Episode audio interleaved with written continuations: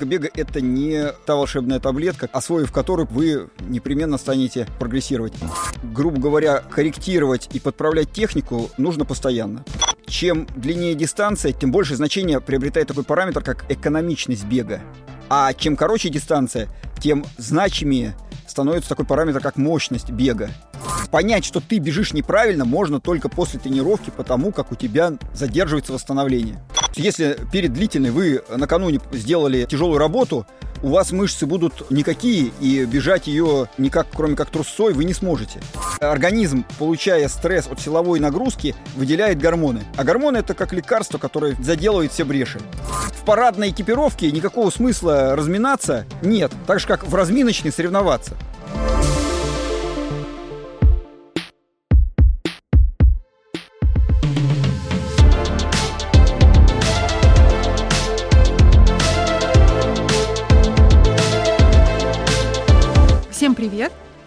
Третий сезон подкаста New Runners «Побежали». С вами Алла Соколова и Сергей Лютых.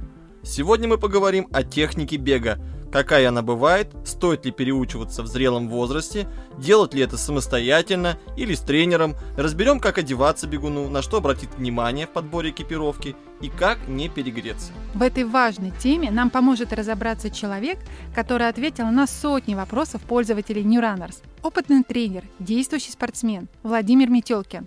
Здравствуйте. Ну что, побежали?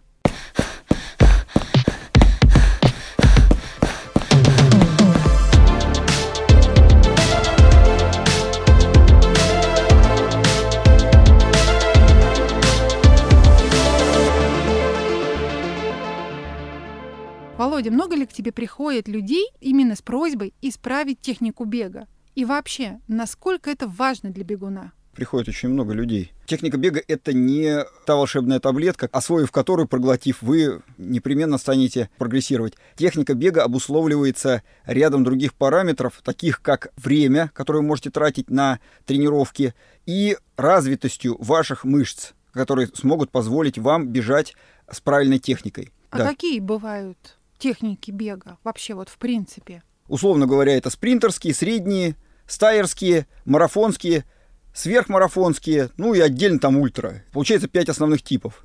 Чем длиннее дистанция, тем больше значение приобретает такой параметр, как экономичность бега.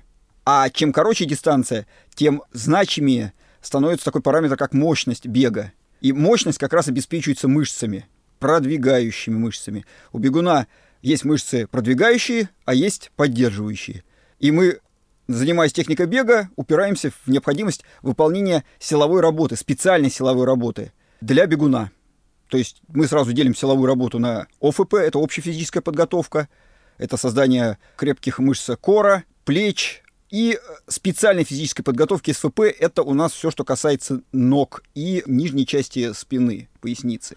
Давай сразу расшифруем, вдруг кто-то не знает, что такое СВП. Это силовые упражнения, выполняемые либо статика, да, планки там различные, либо статодинамика с небольшой амплитудой до отказа или около отказа, и динамические упражнения, частный случай, это специальные беговые упражнения или СБУ, которые выполняются для отработки отдельных фрагментов бегового шага. То есть беговой шаг, он разбивается на элементы, и каждый элемент прорабатывается и усиливается. То есть СБУ это специальные беговые упражнения. Да, это как часть, случай, да, как, как часть СФП, потому что в СФП могут входить силовые упражнения, которые к бегу имеют только опосредованное значение, но силовая работа как составная часть обеспечения техничного бега, она необходима.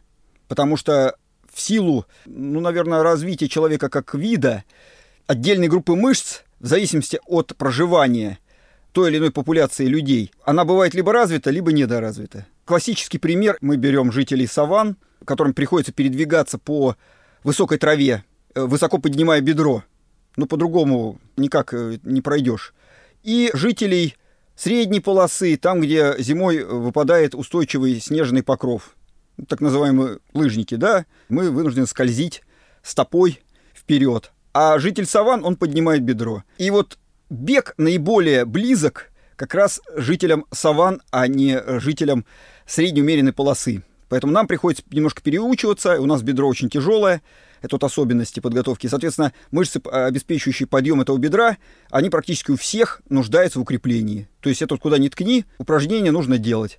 Сколько этих упражнений делать в недельном микроцикле, это отдельный вопрос. Но силовая работа, она нужна. Просто вопрос э, количества этой силовой работы. Грубо говоря, корректировать и подправлять технику нужно постоянно, потому что есть этапы подготовки, когда техника разбалтывается. Это вот объемные этапы, когда очень сложно бежать, все время технично нужно расслабляться, опять-таки при восстановлении бедро поднимать не имеет смысла. То есть работа над техникой как составная часть. Естественно, что чем короче дистанция, тем больше нужно работать над техникой. То есть, действительно, здесь не нужно себя сильно мучить, если ты не способен бежать правильно, вот, так сказать, от доски до доски, от финиша до старта, если ты там где-то отдохнешь и будешь бежать корявенько, как ты вот привык до этого. Но я скажу, что есть определенная граница между бегом и перемещением трусцой. То есть трусца — это не бег, это, это перемещение с фазой полета на прямых ногах. Человек-циркуль, в кавычках, да? Когда человек не поднимает бедро, и практически фазы полета вообще не видно. Он выхлестывает голень, то есть он не напрягает сгибатель бедра, не выносит бедро, не машет бедром. И при этом бежит, ему, и в зависимости от его э, здоровья, человек может бежать вплоть до марафона из трех часов. То есть ты смотришь, что человек бежит на прямых ногах, перемещается, а бежит его не догонишь. А чтобы бежать технично, нужна сила.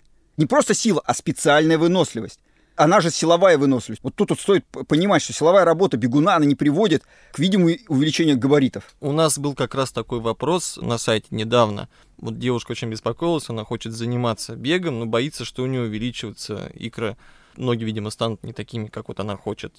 По этому поводу можно люди не переживать, да? Да, дело в том, что бег как циклическая продолжительная работа приводит к истощению организма. То есть из организма уходят углеводы, и разрушаются мышечные структуры, э, мышечные волокна. И, соответственно, важен процесс восстановления после бега, чтобы не превратиться вот, ну, в спичку. Вопрос по поводу э, все-таки присущности э, бега любому от рождения. Она же все равно есть или нет? Вот, или все-таки нам надо на лыжи вставать, и тогда вот это будет присуще нам. Вот немножко меня это смутило, то, что мы же все равно все как-то имеем признаки тех самых охотников, которые бегают по саванне. По крайней мере, я себя этим всегда утешаю. Но если учесть, что, собственно говоря, мы вышли из Африки, по последним данным, всего 40 тысяч лет назад, как кроманьонцы. То есть, как минимум 40 тысяч лет назад мы, значит, э, рассекали по этим саванам. И климат Европы был совсем другой, нежели сейчас. Кроме того, в Европе существуют школы бега, которые сочетают лыжи и бег. То есть, возьмем норвежцев, да, финнов и шведов. Они прекрасно зимой рассекают на лыжах, а летом бегают кроссы. Причем бегают по кроссы есть определенный дисконт между уровнем э, в различных циклических видах спорта. То есть, ну, скажем, мастер спорта международного класса по лыжам должен бегать примерно как КМС по легкой атлетике. Ну, то есть минус два звания. Но элита норвежская бегает как наши международники. Элита лыжная. То есть они бегут трешку из восьми минут. Ну, не массово, конечно, но это, это сумасшедший уровень. У нас чистые бегуны так не бегают. Володь, а вот э, смотри, чем длиннее тренировка, тем сложнее на протяжении всей этой тренировки правильно и технично бежать. Ну вот случай, когда ты переучиваешь да, человека, ставишь или корректируешь его технику. Потому что мышцы, которые отвечают за эту технику, они не настолько выносливы у взрослого человека. И об этом ты тоже сказал, да, потому что их, собственно, нужно прокачивать, назову это одним словом. И под действием усталости эта техника нарушается. Вот я хочу понять, сколько времени нужно, чтобы человек отточил эту технику и мог уже бегать длительные тренировки или соревнования, не задумываясь. То есть сколько времени уходит на полное переобучение и вообще возможно ли это? Ну, во-первых, сначала длительные бегутся абы как. То есть здесь важен э, пульс, и поэтому они преодолеваются трусцой, как я говорил, на прямых ногах. То есть при беге трусцой в хороших кроссовках никакой травмирующего э, фактора в случае, если э, длительно бежится по ровной поверхности, не возникает. В дальнейшем, по мере роста спортивной формы, требования к длительной изменяются. Либо длительно проводится в виде э, прогрессивного бега с наращиванием темпа и технично, потому что как только вы побежите технично, темп у вас вырастет, а значит и пульс. Это вот надо понимать. И если у вас задача, там, допустим, бежать до 140 или до 130, вы технично бежать не сможете, потому что, ну, сразу поднимете пульс. То есть это все зависит от периода подготовки и, соответственно, текущей формы бегуна. Потому что если перед длительной вы накануне сделали тяжелую работу, у вас мышцы будут никакие, и бежать ее никак, кроме как трусой, вы не сможете. Тут тоже нужно понимать. И сколько нужно времени, вот здесь вот как раз у всех тренеров разные взгляды. А есть какой-то один элемент, глядя на который можно сказать, что у человека техника правильная, не знаю, постановка стопы или еще что-то вот. Главная погрешность это выхлест голени. Насколько вы ставите голень впереди колена в момент опирания, да, не касания опоры, то что многие неправильно анализируют, путая момент касания опоры и момент переноса центра тяжести. То есть коснуться можно пяткой? Чем угодно, да. А опора уже произошла полной стопой. Да, и э, момент опоры, да, при этом э, нога должна быть под э, центром тяжести, либо нога, стопа под центром тяжести, либо ну, как говорят, на расстоянии, не превышающем 4-6 сантиметров. И это ты сам увидеть не сможешь. Для этого нужен человек со стороны, либо да. вот видеозапись. Даже опытные бегуны и спортсмены нуждаются в взгляде со стороны. Потому что, да, понять, что ты бежишь неправильно, можно только после тренировки, потому как у тебя задерживается восстановление.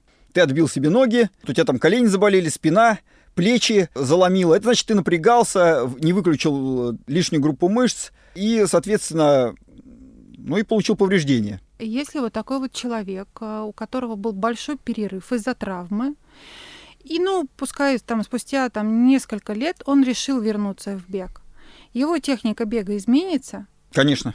Конечно. Даже человек, который получил легкую травму, как правило, э, в рисунке его бега это видно. Он начинает, э, как правило, страховать больную ногу и э, перегружать вторую. То есть даже неосознанно он Неосоз... Да, это неосознанно. И когда человеку говоришь, а что у тебя, вот ты на... ногой-то одной бежишь? а вторую, второй не работаешь. А говорит, она у меня была травмирована. И порой бывает так, что человек сначала травмировав одну, через какое-то время травмирует и вторую ногу перегружая ее нагрузкой. Здесь нужно делать паузу на восстановление. В первую очередь, на мой взгляд, хорошо помогает, опять-таки, силовая работа. Потому что а, силовые нагрузки приводят к отклику, в первую очередь, гормональному. То есть организм, получая стресс от силовой нагрузки, выделяет гормоны. А гормоны это как лекарство, которое заделывает все бреши.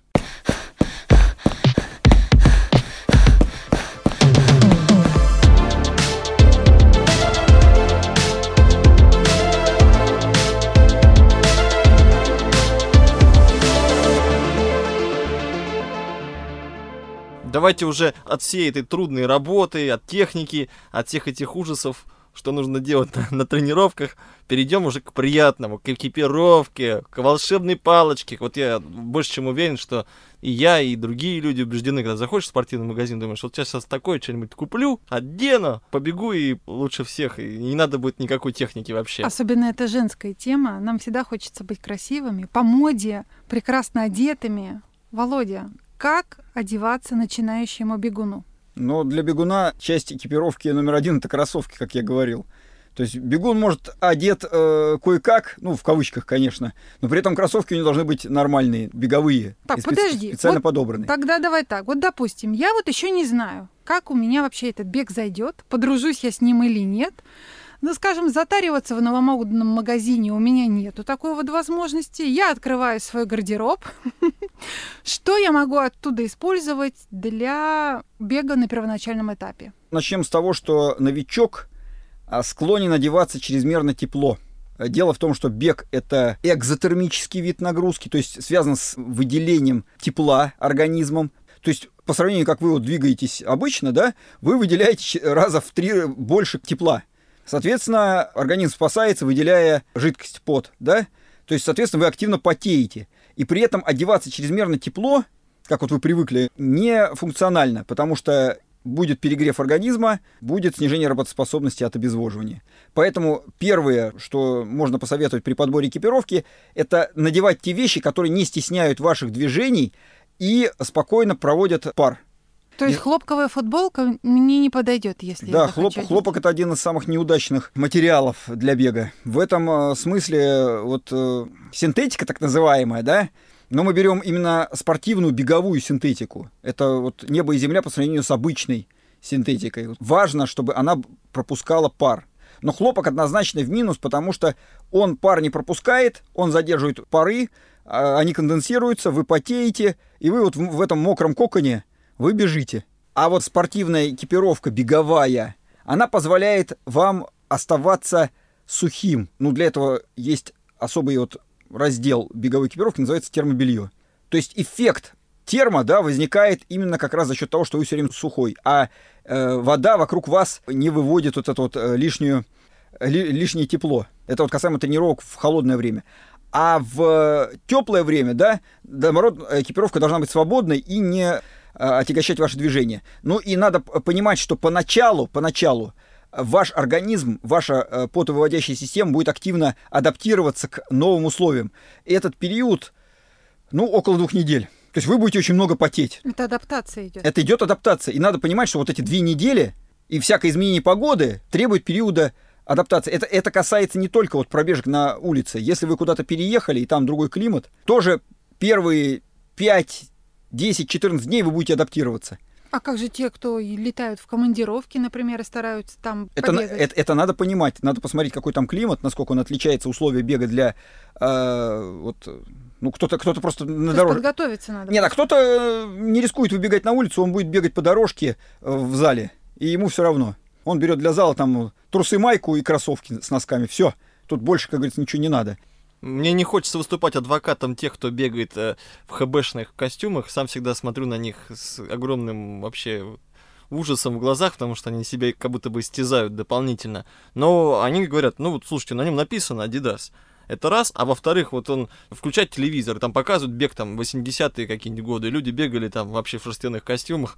И он говорит, ну что вы, я потихонечку бегаю, зачем мне вот специальный костюм синтетический? Я в чем у меня есть, в том и побегу. Но тут надо понимать, что экипировка бывает разминочная, соревновательная, парадная, повседневная. То есть у бегуна, ну как у спортсмена, да, может быть, вот я насчитал 4 комплекта. Кроме того, соревновательная она может быть тоже два комплекта в зависимости от э, значит, условий этих э, соревнований. И плюс еще термобелье. И, соответственно, в парадной экипировке никакого смысла разминаться нет, так же, как в разминочной соревноваться. А многие путают разминочную экипировку с соревновательной. А разминочная, она, вот вы там 10-15 минут размялись, поделали гимнастику и переоделись, чтобы стартовать. Я сразу вспоминаю такие штаны, которые вот так вот занимались легким движением руки. Они пропали куда-то. Вот показывают такие всегда спортсмены, эти футболисты, они так разминаются, там раз, ширк, уже, так сказать, коротеньком. Но в профессиональном спорте это еще осталось. Самосбросы называются, да. То есть получается, что не надо заглядывать в свой гардероб, а надо все-таки сходить в магазин и хотя бы один комплект, но правильные футболки, топика, шорт там приобрести. Да, конечно. Это поможет и облегчит. Конечно, конечно. Ну, для, для женщин топ беговой должен быть э, специальный. Тут не получится никак сэкономить, потому что проблемы потом... Э, вообще, для человека, который тренируется регулярно и постоянно, у него в запасе должно быть до трех комплектов экипировки каждого вида. Да? Подожди секундочку, Сережа, а сколько у тебя комплектов экипировки? Ну вот сейчас-то как раз где-то три, но до этого лет 10 у меня были одни шорты и одна футболка. Володя, а у тебя сколько комплектов? Я даже затрудняюсь посчитать, честно говоря. Чувствуете разница какая между тренером и любителем? Ну, у меня шкаф, и вот жена постоянно говорит, что тебе тут надо половину выбросить. А я говорю, ну как же выбросить? Едешь куда-то, три комплекта надо взять. Потому что один стирается, один в резерве, один ты на тренировку надеваешь. А скажи, ты стираешь комплекты после каждой тренировки? Ну а как же еще-то? Отдельные представители отдельных видов спорта почему-то считают, что экипировку можно не стирать после тренировки, потому что ну, Я там такое тоже слышала. Холодно же, таких. да. Дело, де, и апеллируют это тем, что там э, пропитка, там серебряная нить и специальная пропитка от бактерий. Но дело в том, что если бактерии заведутся у вас в экипировке, вы ее потом ничем не отстираете, и вы будете мешать не только себе вот этим вот э, запахом, но и окружающим, потому что разогретое тело, оно выделяет вокруг себя вот, ну, то есть вы будете доставлять дискомфорт, особенно это касается тренировок в э, замкнутых помещениях. Ты сегодня пришел к нам в футболке московского марафона Adidas 2014 а, года. Ведь ты же ее наверняка носил. А стирал. выглядит как новенькая. А выглядит, да, как новенькая. Ну, естественно, что поскольку я э, если я ее даже, ну, она так, такая вот как бы немножко плотненькая, да, то есть она не, не на жару надевается, а уже так, ну, градусов градусов, наверное, на 15-17.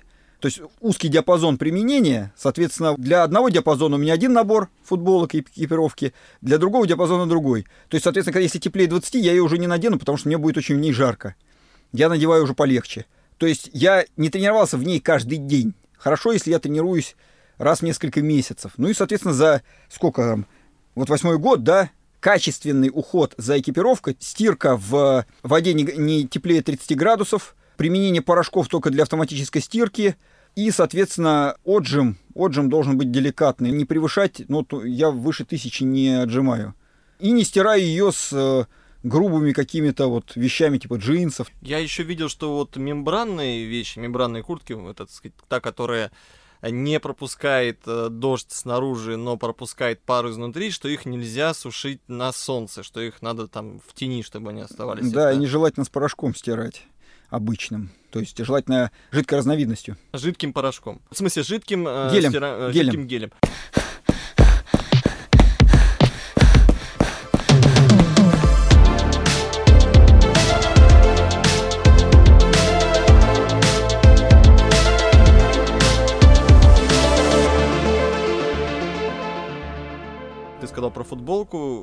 Подходит для определенного диапазона, а дальше майки, да. Но я заметил по себе, что мне от того, что я когда длительный бегал в майке летом, у меня всем сгорали плечи, и очень было неприятно, особенно когда это сочетается с ношением рюкзака, там, с питьевой системой. Я все время уже приучился даже плюс 40, если надеваю футболку с длинным рукавом, ну, в смысле, с закрывающей плечи, чтобы не сгореть. Есть ли у тебя тут какие-то советы по поводу, как вообще не опалиться на солнце и не перегреться, да, там, не одеть вот такую вот футболку для ну, диапазона? Самый простой способ, способ привыкнуть к жаре — это тренироваться по жаре. И, соответственно, если вы боитесь обгореть, нужно загореть как можно раньше и дозированно.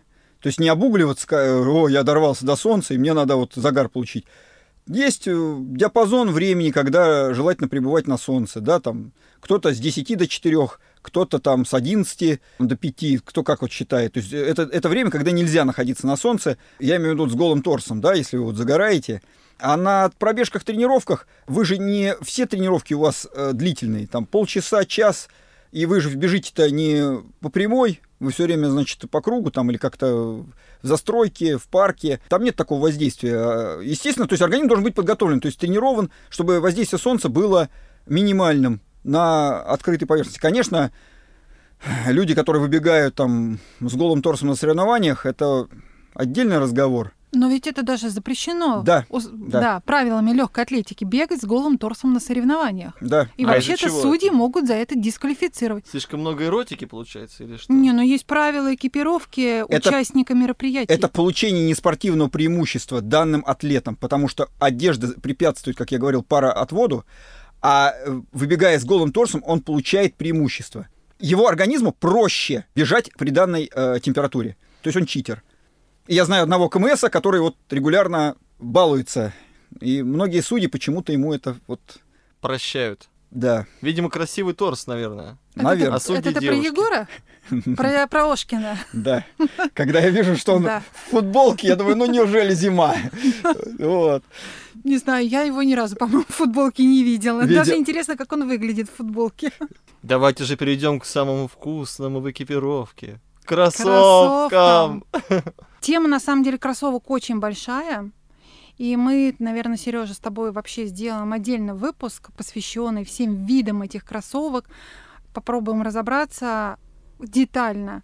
Но сейчас я хочу э, задать вопрос от нашего слушателя. Нам написал Михаил Цыганков с большим и теплым приветом из Новосибирска.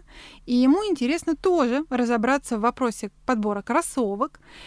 И поэтому Володя, поскольку ты как тренер у нас сейчас в студии, я хочу спросить у тебя, на что следует обратить внимание при подборе кроссовок? В первую очередь на вес бегуна и на специализацию кроссовок. Для чего вы их берете? Ну, для каких тренировок? Еще один параметр – это какие у вас есть отклонения в пронации. Потому что зачастую подобраны кроссовки по весу правильно, то есть амортизация успевает сработать, а ноги все равно болят это как раз вопрос отклонений в вашем опорно-двигательном аппарате. То есть а как об этом узнать? То есть как, когда уже купил кроссовки и уже ноги болят? Или это что, это тест нет, какой-то должен Нет, конечно, это можно просто пробежаться и попросить кого-то э, снять вас сзади с акцентом на поведение вашей стопы в момент отталкивания. То есть куда поворачивается стопа при отталкивании. Стопа может отводиться назад, да, это будет нормопронация. Стопа может отводиться наружу, это будет гиперпронация. И стопа может, э, что называется, косолапить, подворачиваться внутрь. Это супинация или гипопронация. В зависимости от этого и нужно подбирать кроссовки. Вот, ну, три параметра, да, то есть пронация, масса и степень амортизации, достаточная для выполнения э, той или иной э, тренировки. Но начинающим, понятно, нужны амортизационные кроссовки, которые выдержат его вес на тренировках. С перспективой выдержать допустим, если человек готовится к полумарафону, то там уже не полтора, даже два часа. Поэтому брать э, начинающему кроссовки начального уровня, способные выдержать его там 30-40 минут, нет никакого смысла, потому что тренировка может продлиться дольше, и тогда придется покупать вторую пару. А вообще вот тут действительно иногда смотришь кроссовки в магазине, написано для бега по асфальту. Щупаешь, он какой-то, ну, такой кондовый, и да, он стоит дешевле, чем какая-нибудь там топовая модель. Но ты думаешь, что ты, если сейчас вот тем более человек без техники бега вот, будет в них заниматься, он просто покалечит себя лучше, так сказать, напрячься и купить подороже, или действительно можно взять и, и недорогие? Не э, Надо понимать, что бегуну, который вот уже активно тренируется, кроссовки в среднем под ним работают один год. Следующий год э, амортизация уже снижается, и в них длительно бегать уже нельзя. Это если он покупает нормальные кроссовки не начального уровня. Так, подожди, Володь. Вот понятие у всех активности, она разная. Вот в твоем понимании, кто-то ведь и по два раза в день тренируется, есть и такие беганутые. В твоем понимании активности это сколько? Примерно тысячи километров – это предел э, амортизации кроссовок. И тут уже зависит от самого бегуна, потому что он начинает на восстановлении, ну это после тренировки, чувствовать отдачу. То есть у него мышцы и э, связки начинают болеть на следующий день. Это первый признак того, что данные кроссовки уже на излете. И причем, казалось бы, одинаковая ценовая категория, но на этой марке э, он уже чувствует, там, допустим, после 400 километров, что что-то уже не то. Э, на другой марке там 600, 800, но 1000 километров это просто вот абсолютно. Это вот, если, конечно, человек не забрасывает бег, потому что есть люди, которые зимой, например, не бегают. А стельки могут спасти эту ситуацию? Здесь вообще такая область, где опыт тренера должен э, сопрягаться с э, уже с медицинской стороной, то есть здесь уже есть специ... Нет, ну подожди, я имею в виду, вот кроссовки сносились, ну или почти сносились. Если я куплю какую-нибудь себе супер стельку и вставлю, чтобы продлить амортизацию, стелька-то же дешевле, чем кроссовки. Ну, в принципе, да, но в зависимости от типа, там же есть тренировочные стельки, есть соревновательные, и хорошая стелька, которая сделана индивидуально, но она была сравнима с э, ценой кроссовок. То есть особо здесь не сэкономишь, потому что люди же хотят экономить. Есть, есть стельки, которые, э, что называется, ширпотреб, да, то есть они без индивидуального подбора. Они вроде бы дешевые, и они дешевле гораздо, в разы гораздо, чем дешевле, чем кроссовки. Но важно понимать, что у вас кроссовки работают под одну систему, да, пронации, а стелька может работать в другую. То есть тут есть травмирующий фактор, он резко может повыситься, и вы можете травмироваться, бегая в стельках поверх кроссовок. То есть получается лишняя степень свободы, которая э, может негативно э, повлиять, особенно если вы побежите не по ровной поверхности, а где-нибудь вот в лесу, где бугорки, и вы не поймете, что, что такое, почему не работает. Индивидуально есть рисунок, да, рисунок бега, что называется, да, отталкивание, когда специалист по стелькам вам готовит индивидуальную стельку. И тут нужно кроссовки брать как раз попроще, чтобы э, стелька работала для нормопронаторов кроссовки. Потому что кроссовки для нормопронаторов дешевле, чем кроссовки для гиперпронаторов, чем для э, людей с плоскостопием. Ну, в общем, это серия «Кто хочет на чем сэкономить». Кстати, нормально у тренера спрашивать, какие кроссовки мне подойдут лучше? Конечно.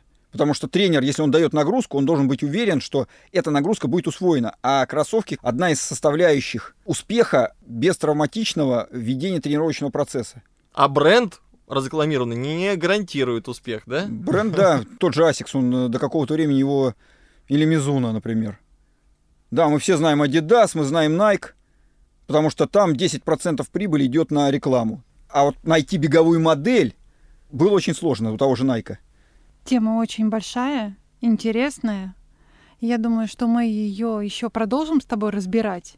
И, конечно, посмотрим уже более пристально под лупой на все эти модели, бренды. Но сейчас, Володя, я хочу тебя поблагодарить за этот интересный выпуск. На мой взгляд, он очень полезный, и тему техники бега мы раскрыли хорошо. Спасибо, что пригласили.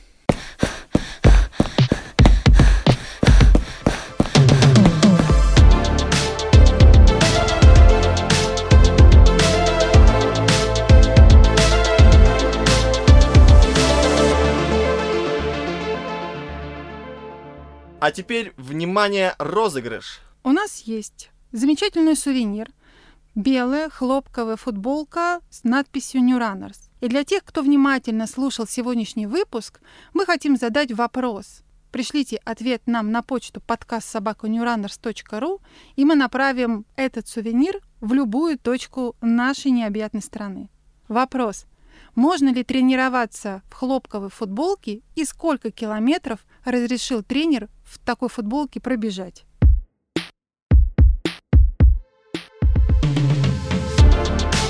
Это был Владимир Метелкин, опытный тренер, человек, который ответил на сотни вопросов пользователей New Runners, действующий спортсмен, неоднократный победитель и призер первенства Москвы среди ветеранов на средних и длинных дистанциях, а также победитель и призер в первенствах округов Москвы по кроссу.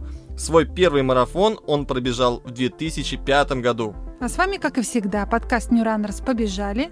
Вы можете присылать нам на почту любые вопросы о беге, и мы обязательно на них ответим в следующих выпусках. Подписывайтесь на подкаст New Runners «Побежали» и слушайте нас везде. На Soundstream, в Apple и Google подкастах, на Spotify, Яндекс.Музыке, Кастбоксе и других удобных вам подкаст-площадках. Ставьте оценки, пишите комментарии, советуйте нам темы. Мы будем очень вам благодарны. С вами были ведущие Алла Соколова и Сергей Лютых, а также Татьяна Батурина, наш бессменный редактор и звукорежиссер выпуска.